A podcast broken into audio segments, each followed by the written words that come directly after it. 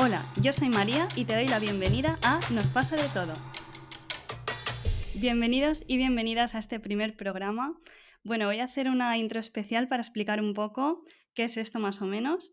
Eh, bueno, a ver qué forma va tomando, pero eh, mi intención es que sea un espacio para poder compartir reflexiones, pensamientos, cosas que nos van pasando en el día a día y sobre todo pues temas que nos generan un poco de malestar emocional y poder aprender sobre cómo tener un poco de claridad sobre estos temas y sobre todo sentirnos también un poco acompañados. Y bueno, ¿por qué, ¿por qué este título? ¿Por qué nos pasa de todo?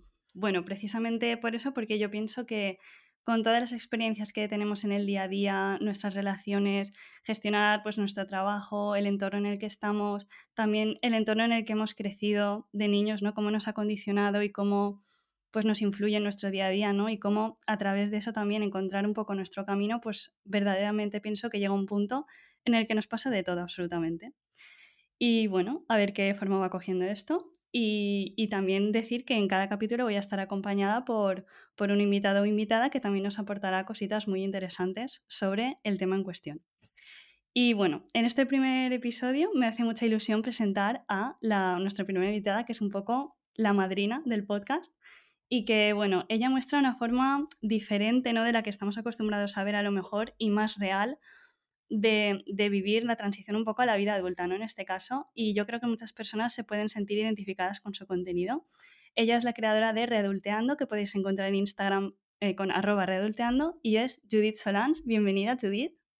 Muchas gracias, qué ilusión ser la primera, oye, y creo que iba a explicar un poco readulteando, pero lo has explicado bien, al final es esta transición en tus 20 de la vida adulta que, que, se nos puede hacer un poco complicada y verdaderamente nos pasa de todo. Es que acabo de leer el título de tu podcast y digo, es una frase que yo he dicho mucho sí. durante toda mi vida. Yo la digo mucho también. me pasa sí. a mí? Es que me pasa de todo, todo me pasa a mí, todo lo malo. Eh, entonces, bueno, yo un poco esto lo voy compartiendo y voy compartiendo mi experiencia y mis aprendizajes que creo que pueden ayudar a otras personas también a, a sentirse un poco menos solas en esta etapa. Yo creo que eso es muy importante, porque si no lo vivimos todo solo hacia adentro y está súper bien, considero compartirlo y ver que otras personas pueden estar pasando por lo mismo, igual que tú. Ya está. Exacto. O sea, esta y verdad, como... Sí, ver también otros puntos de vista, que de hecho de eso vamos a hablar un poco en este primer episodio. Eh, bueno, primero te doy las gracias por estar aquí, Judith, estar aquí un poco como la madrina. Y, y, bueno, pues eso, este episodio va a girar un poco en torno al, a los ritmos de la sociedad, ¿no? A cómo nos van afectando, cómo los vamos percibiendo, porque tú hasta qué punto crees que nos afecta ver que, por ejemplo, en el tema de la adolescencia, por ejemplo, que es cuando estamos más forjando nuestra personalidad, nos estamos diferenciando pues, de nuestro entorno más cercano y salimos así un poco al mundo y de repente vemos que hay, unas pautas establecidas y, claro, mmm, lo más normal, si vemos que hay unas actitudes que no resuenan con nosotros o algo, lo más normal es que nos cuestionemos a nosotras y decimos, si a mí esto no me gusta, igual es que tengo yo un problema, ¿no? Entonces, ¿hasta qué punto crees que nos afecta ver eso en nuestro entorno?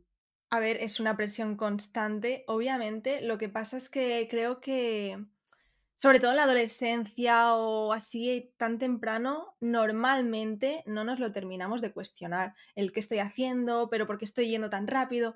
No nos lo terminamos de cuestionar hasta que no estamos un poco, bastante o muy mal. Hmm. O sea, a mí me pasó, ¿por qué me lo cuestioné yo el terminar la uni y, y decir, ¿qué, ¿qué acabo de hacer? O sea, ¿qué acaba de pasar durante toda mi vida? ¿Qué he hecho? No me pasó cuestionarme esto hasta que no me encontraba mal. Hmm. Hasta que no me encontraba mal físicamente, obviamente también emocionalmente, pero sobre todo físicamente, porque cuando nos pasa nuestro cuerpo y somatizamos, ahí es cuando nos escuchamos. Sí. Y ahí es tristemente, tristemente hasta que no llegamos a ese punto, no nos ponemos a mirar qué está pasando. Exacto. Y ahí es cuando yo empecé a cuestionar, ahí es cuando yo, ¿sabes lo típico que es que me ha salido un TikTok de esto ahora? Que vas al médico y porque algo te pasa, tú no sabes explicarlo, pero algo te pasa y te vas a hacer pruebas, pues eso es lo que hice yo. Y, y te dicen, no, todo está bien, todas las pruebas salen bien. Y tú, pero algo me tiene que pasar. Hmm. Entonces en ese momento dices, quizá es algo emocional. Porque el médico te dice, ahí me dijeron, ansiedad, eh, ¿quieres tomarte unas pastillas? Y dije, no, quiero primero intentar verlo por mi cuenta y con terapia. Entonces, pues hasta que no me pasó eso, yo no empecé a cuestionarme y a escucharme. Y a decir, Exacto. fue como, stop, Judith, para, para, no puedes. O sea, Y ese para, para mí fue, fue duro porque me tocaba hacer otra cosa, no parar. Parar no, no entra en las pautas de la sociedad. Y para mí fue súper duro eso, como parar. Claro, porque es lo que estábamos diciendo, que ves un ritmo externo que dices, bueno, pues tienes 18 años, tienes que elegir ya una carrera que va a ser el resto de tu vida. Entonces, claro, por lo que hemos hablado antes de que al final pues no te no cuestionas a tu entorno, sino que te cuestionas a ti y dices, no, esto me tengo que, que adaptar a esto, hasta que llegas al punto que has dicho tú. A mí me pasó que al final en la adolescencia tú te creas entre todos una imagen de ti misma y la mía era la de la niña buena, la niña responsable, la niña que saca buenas notas. Entonces, esa niña, ¿qué tiene que hacer? Ir a la universidad. A esa niña no se le pasa por la cabeza no ir a la universidad. Tiene que ir a la universidad. Además, en mi caso fue como, tengo que ir a la universidad sin saber qué carrera estudiar, pero voy a ir a la que tenga una nota de corte en selectividad muy alta. Porque, oye, porque es un reto, ¿no? Y, y me pasó eso. Y al final, mirando carreras, tal, dije, ostras, no me gusta ninguna. ¿Qué, ¿Qué, hago? Porque no me gusta ninguna carrera, pero tengo que entrar en una. Y con 18 años tengo que entrar en una, porque tengo que graduarme a los 22. Porque tengo que seguir el ritmo bien. No me puedo ir un año más allá ni terminar a los 23 o a los 24, porque entonces ya iré tarde. Entonces me pasó como esa presión de, vale, ya, ya, ya, todo ya, todo ya. No nos damos cuenta de lo que afecta esto a nuestro cuerpo. Claro. No nos damos cuenta. Yo no me daba cuenta. Claro, y has repetido mucho una palabra que es el tengo que tal, tengo que tal, que eso está muy, muy relacionado con el tema de la presión al final. Sí. Porque, por ejemplo, luego ya cuando ya eres más mayor, acabas la carrera y tal, llegamos a, a, a la siguiente, ¿no? A la siguiente presión del momento que es construir tu vida ya. O sea, en plan, buscar ya un trabajo estable que encima te guste, eh, tener una pareja estable ya, mm, todo, todo estable, estabilidad emocional también, eh, independizarse también, todo, todo, todo ya. Y es que no nos damos, yo creo que, no sé qué opinas tú, pero yo creo que no nos damos espacio para probar cosas, permitir equivocarnos, porque es que tiene que ser todo ya. O sea, es la siguiente ya. No sé, sí, totalmente. O sea, a mí me pasó, fue, vale, me graduó de la universidad, eh, dejo la pareja y dejo el trabajo en el que estaba mientras estaba estudiando. Y ahí fue como, vale, vale, Judith, a ver, ¿ahora qué? Yo veía a mis amigos de la universidad, a mi grupo de amigos que tenía en la universidad, ya con trabajo, ya como independizados, porque no eran de Barcelona, entonces ya estaban en Barcelona independizados, eh, ya tenían como esa vida que yo tenía que, tenía que tener. Tenía que, sí. Y les veía y pensaba, ¿por qué estoy luchando tanto por esa vida? Pero si están estresados, si se están quejando cada día, si están, están fatal, están explotados, y yo me estoy quejando de que no tengo su vida. Yo estoy ahí como una tonta buscando trabajo por todas las páginas web, aplicando ofertas que no me gustan. ¿Cómo he llegado hasta aquí? Hmm. Y es también esa comparación de, con tus amistades de que supuestamente ya lo tienen, pero ¿cómo se sienten con lo que tienen realmente? Claro, y a lo mejor a cada persona le está cuadrando tener X cosas por ciertos motivos, por sus circunstancias o por lo que sea, y el hecho de que a lo mejor tú no estés ahí no, es, que no, es que no significa absolutamente nada, simplemente que no estás ahí en este momento. Y, y tenemos como al final otras cosas también. Porque yo creo que hay que normalizar un poco el hecho de, porque realmente todos estamos perdidos, aunque aparentemente parezca que no, en plan, yo creo que hay que normalizar un poco pues eso, el saber que no sabemos qué estamos haciendo con nuestra vida, que estamos intentando pues averiguarlo conforme podemos y conforme con los límites que tenemos también nosotros mismos y tal. Y, y es que también hay un discurso muchas veces de no, es que tienes que tener súper claro tus objetivos en la vida y tienes que ir a por ellos porque si no te pierdes, te desvías. Y claro, llega un punto que dices, también puede ser que no sepas qué objetivos tienes y no pasa nada, no puedes inventártelo tampoco. O sea, como Además- un tiempo para ver qué sale, no sé. Además, tú vas cambiando, tú vas evolucionando, tus objetivos van a ir cambiando y evolucionando. Es normal, es súper normal. Yo tengo, por ejemplo, aquí a mi lado un- una serie de imágenes de a dónde quiero llegar. Estas imágenes que miro cada día pueden ir evolucionando, porque yo voy evolucionando y lo que quería hace un año es que ya no lo quiero ahora porque soy otra persona y esta otra persona quiere otras cosas, tiene nuevos objetivos. Y es Claro. normal. Igual que lo que dices de es normal sentirse perdido, pues es que es normal por cómo hemos sido educados Y aquí no me gusta tampoco el, el, victimizarse de es que nos han educado así, por eso estamos así. No, es un es normal, pero a partir de aquí, ¿qué podemos hacer nosotros y nosotras con esta situación? A mí me fue bien parar.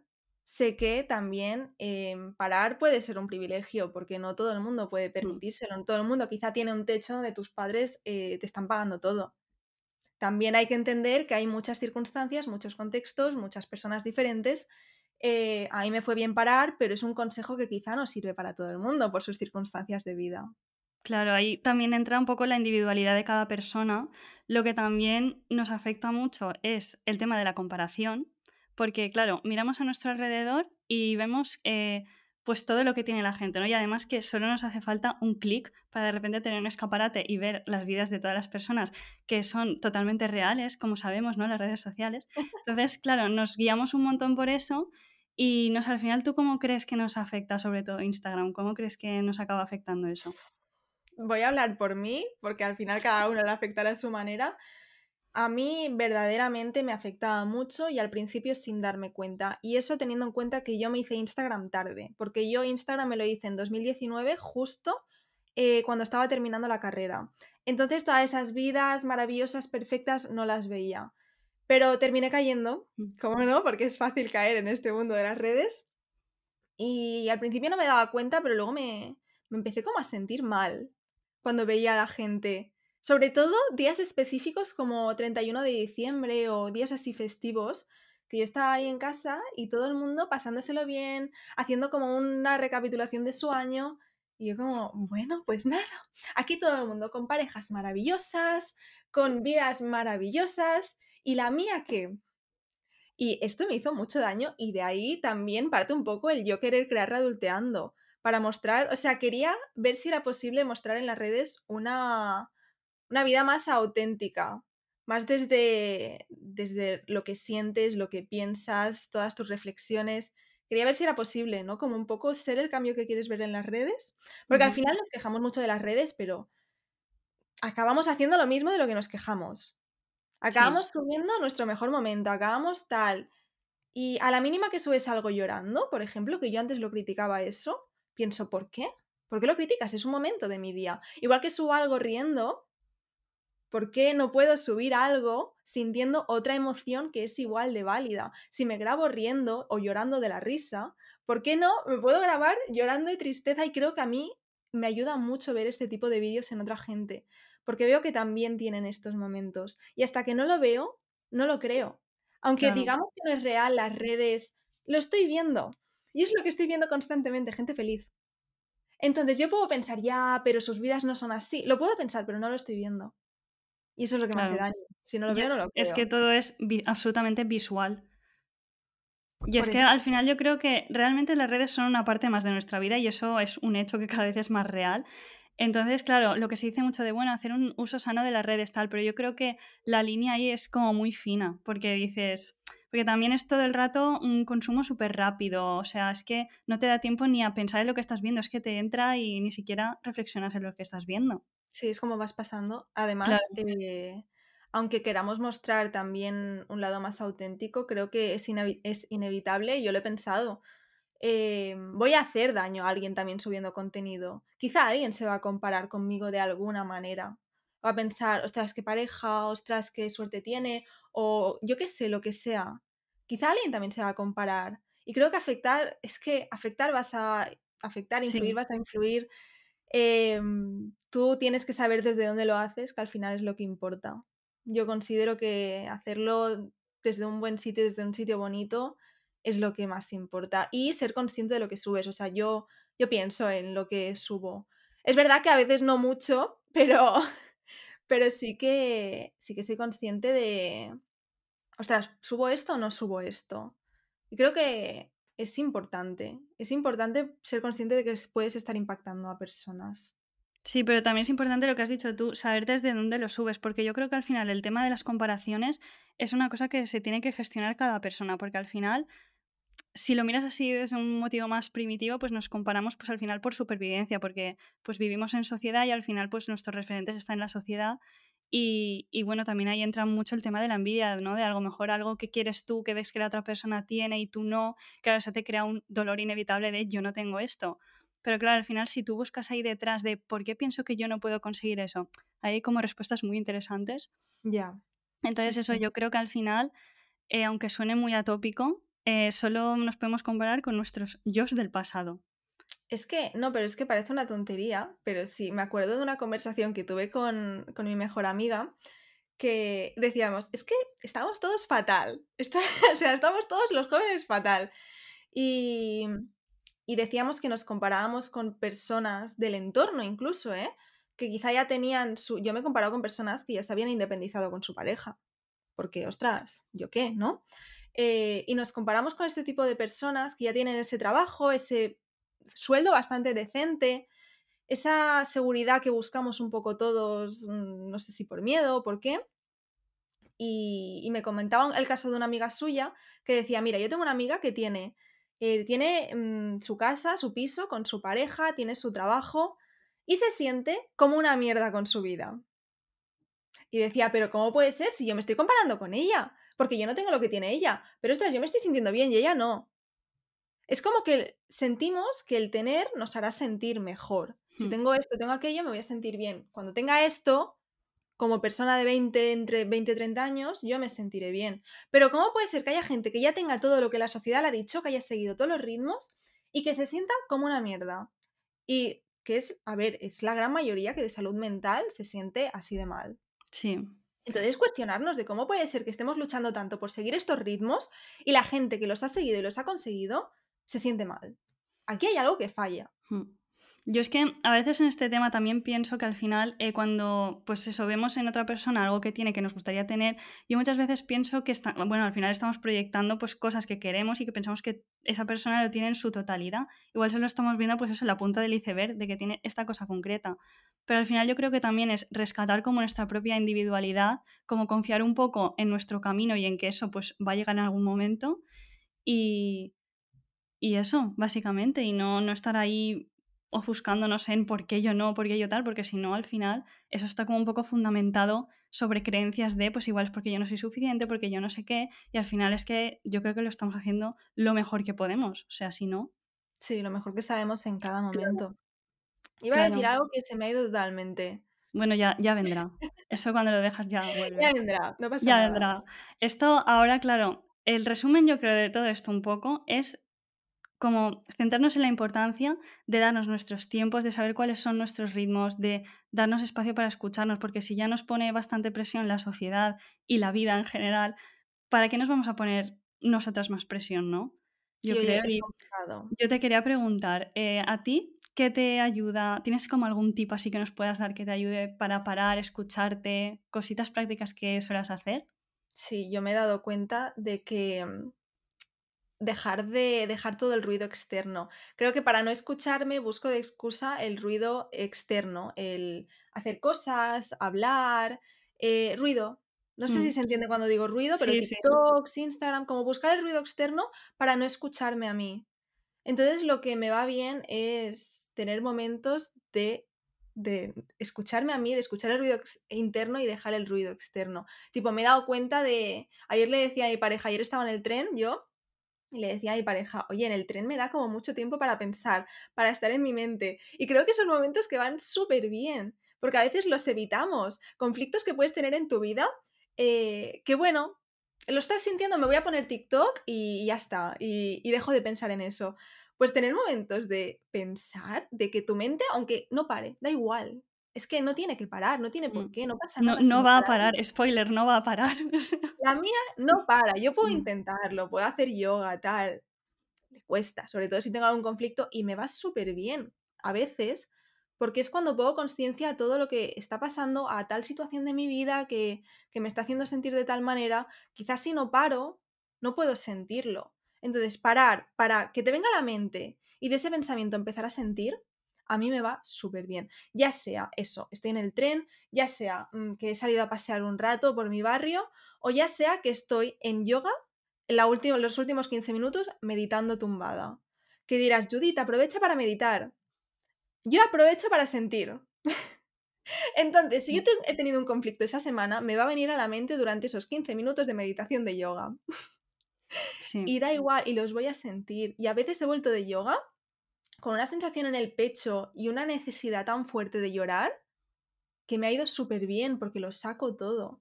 Claro, y eso me parece súper interesante lo que has dicho de, de, que yo lo que me enfoco es en sentir, porque al final el ruido mental que tenemos es de cosas que no hemos sentido, porque nos ha pasado tan rápido que ha sido... Sí, y yo creo que también por ahí pasa también el tema de la autoaceptación, porque muchas veces eh, pensamos, es que tengo un conflicto, no debería estar sintiendo esto, no me debería estar pasando esto, no me debería estar afectando tanto esto y, pensamos que tenemos que ser eh, X persona que no le afecta nada, que no sé qué, para empezar, pues yo qué sé, a vivir. Y yo creo que postergamos muchas veces eso porque, porque no nos aceptamos. A mí eso es lo que más, o sea, lo que más he tratado en terapia son los tengo que y los no debería sentirme así. Sí. o sea, esas dos frases para mí son las top 1 y 2 de sesiones de terapia. Porque me pasan, o sea, yo durante mucho tiempo pensaba que era una persona muy emocional hasta que luego me di cuenta de que ciertas emociones sí, ¿eh? Yo llorar, mm, lloro lo que tú quieras. Pero estaba reprimiendo muchas, no quería sentir muchas. No quería sentir culpa, por ejemplo. Hmm. Que mm, vamos, eso me ha afectado mucho en mi vida. A la mínima que, que hacía, yo qué sé, que hacía algo que quizá no me gustaba, sentía mucha culpa, muchísima. Entonces eso yo no lo quiero sentir. Así que vamos a mirar TikToks, así que vamos a hacer otras cosas, vamos a ponernos Netflix, que está bien y como que no me gustan los discursos de eh, no hay que mirar TikTok, no hay que mirar Netflix, hay que como dejar de banda tal. Yo creo que todo en su equilibrio está bien. O sea, a mí me gusta mirar TikToks, a mí me gusta mirar una peli de vez en cuando. Todo en su equilibrio está bien. Claro, es todo desde, desde, el punto en que lo haces. O sea, desde dónde lo haces. Desde dónde lo haces. Sí, sí, sí. Exacto. Em, básicamente eso. ¿Y tú qué cambios crees, o sea, qué cambios has notado tú o qué cambios crees que se notan desde que te empiezas a aceptar, desde que empiezas a aceptar sentir todas esas emociones? Vale, es que yo con el tema de la aceptación igualmente es, o sea, me parece un temazo porque a veces con aceptarnos creo que nos podemos imaginar como, bueno, acepto mi cuerpo, acepto mis gustos y hay algo que va mucho más allá y estos meses, por ejemplo, la vida me ha puesto a prueba en este sentido, que es aceptar las cosas que, que veo que actitudes, comportamientos que no me gustan de mí y que tengo. Actitudes egoístas, que yo estoy viendo que estoy teniendo con otra persona. ¡Wow! ¡Qué fuerte! Claro, eso no es tan fácil de aceptarlo. Mm, claro. Pensaba mucho en aceptar. Bueno, acepto que no me gusta salir de fiesta, acepto que no me gusta beber. Sí, sí.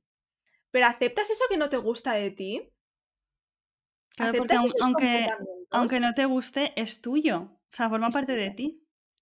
A mí una vez me dijeron, me dijeron la frase, somos lo que somos y lo contrario. Y yo esto, ahora estoy haciendo formación en terapia gestalt y te das cuenta de que mostramos una parte medio círculo, pero tenemos otro círculo que es todo lo contrario. la sombra que se llama, sí. Sí, yo por ejemplo, y voy a ser súper honesta aquí, yo he juzgado, he criticado mucho, muchísimas cosas de las personas.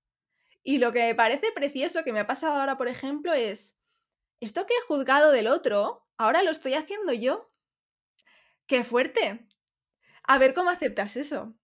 A ver mm. cómo aceptas eso. Eso es un trabajazo. Es un trabajazo que no es tan fácil como, como decir, bueno, pero acepta, es como la gente, acéptate, tal. Acéptate, sí, pero no es tan fácil como se dice. No. es tan fácil. Es un trabajo diario, constante, todo el rato, pero eso que has dicho también, yo pienso que es muy guay darse cuenta de eso, darse cuenta de cómo muchas veces cómo tratamos a los demás, es que al final es cómo nos tratamos a nosotros. Entonces, realmente cuando vas viendo que la gente no tiene tanto poder sobre ti como pensamos, y es darse cuenta de que aceptarse es un proceso de toda la vida porque vamos viendo cosas nuevas de nosotros mm, cada semana, no diré cada día, que seguramente también, ¿eh? Si pusiéramos conciencia. Yo cada, cada minuto también. cada segundo. Sí. Em, es un proceso de toda la vida aceptarse y tampoco lo vas a conseguir cuando te mueras, ¿no? Nadie, o sea, yo no me creo que nadie se acepte al 100%. Yo, por ejemplo, cuando veo a gente súper segura de sí misma y tal, esa gente también tiene días en los que se siente insegura, porque lo somos todo. Somos esa seguridad y somos también esa inseguridad. Yo lo tengo todo al menos, hablaré por mí, pero yo considero que todos somos todo. Sí. Ya está, pero es un proceso de toda la vida, aceptarse y... ¿Y cómo lo vas viendo eso? Porque cuando vas cambiando actitudes de ti, cuando vas aceptando, como también actitudes de ti, eh, las vas aceptando en los demás. Y creo que tienes, como tienes una relación más sana contigo, puedes tenerla con las demás personas de tu entorno o personas nuevas que conozcas. Yo creo que eso es lo bonito, ¿no? Cuando si tú cambias, todo cambia. Creo Hmm. que al final es eso. Si tú te vas aceptando y te y vas consiguiendo eso, te va a ser más fácil ir aceptando también a las demás personas. Porque al final cuando, lo que juzgamos es lo que no aceptamos en nosotros. Yo juzgaba, eh, es que esta persona es súper egoísta porque ¿cómo puede hacer esto? Vale, pero ahora lo soy yo. Claro. Entonces, como yo he visto eso, ahora puedo empatizar con el otro. Y como yo ahora he hecho el trabajo de aceptar ese egoísmo, esa hipocresía en mí, que no significa que la saque, ¿eh?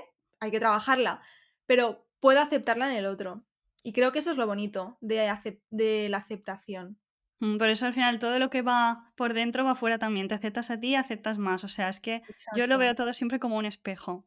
Yo también. Es que es lo de todo empieza en ti. Mm, Pues todos estos cambios también. Es como no se trata de tenemos que aceptar más a la humanidad, porque tal. No, no, no. Si nos criticamos a nosotros todo el día, vamos a estar criticando al otro. Es que es así. Y a mí me ha pasado eso. Muchísimo. mm. Pues yo creo que para, para resumir todo un poco, así como para hacer un, un resumen, eh, yo creo que al final es muy importante mm, encontrar ratitos para escucharnos, ser conscientes de cuáles son los ritmos de la sociedad y contrastarlos un poco con los que nosotros necesitamos. Y eh, bueno, lo que hemos estado hablando, aceptar el punto en el que estamos, intentar no compararnos tanto porque nos vamos a seguir comparando. Y tener sobre todo mucha paciencia y tener en mente que eso, que lo estamos haciendo lo mejor que podemos todo el rato. Exacto. Es que es aceptar que somos humanos, que no somos perfectos, que estamos aprendiendo. Tú estás aprendiendo y el otro está aprendiendo y a veces no aceptamos el fallo del otro. Es como, pero ¿cómo ha podido hacer esto? ¿Cómo ha podido hacer aquello? Ey, no digo que lo justifiquemos, ¿eh? Si te has hecho daño, te pones límites. Pero a nosotros también nos podemos equivocar, nosotros también podemos fallar, nosotros también podemos decir algo a alguien que leyera, mm, aunque no lo queramos. Estamos aprendiendo. Y ese estamos aprendiendo significa pues ser más compasivo contigo. Y para mí no significa Mm, justificar las actitudes del otro que te están haciendo daño, ¿eh? Ahí te puedes poner límites. Pero para mí significa pues ser más compasivo contigo y darte cuenta de que eres humana, de que no lo vas a hacer todo perfecto y que el otro tampoco lo hará todo perfecto. Y si no te gusta cómo lo hace mm, o te hace daño, pues o le pones límites o le dejas de hablar o lo que sea. Eso está claro también. exacto. Pues nada, pues hasta aquí llega el programa, tenemos todas estas cosas en mente. Y bueno, muchas gracias Judith por haber venido. A ti. Muchas gracias a los que estáis escuchando al otro lado. Y nada, no olvidéis seguirnos en vuestra plataforma de podcast de confianza y nos vemos cuando nos pasen más cosas.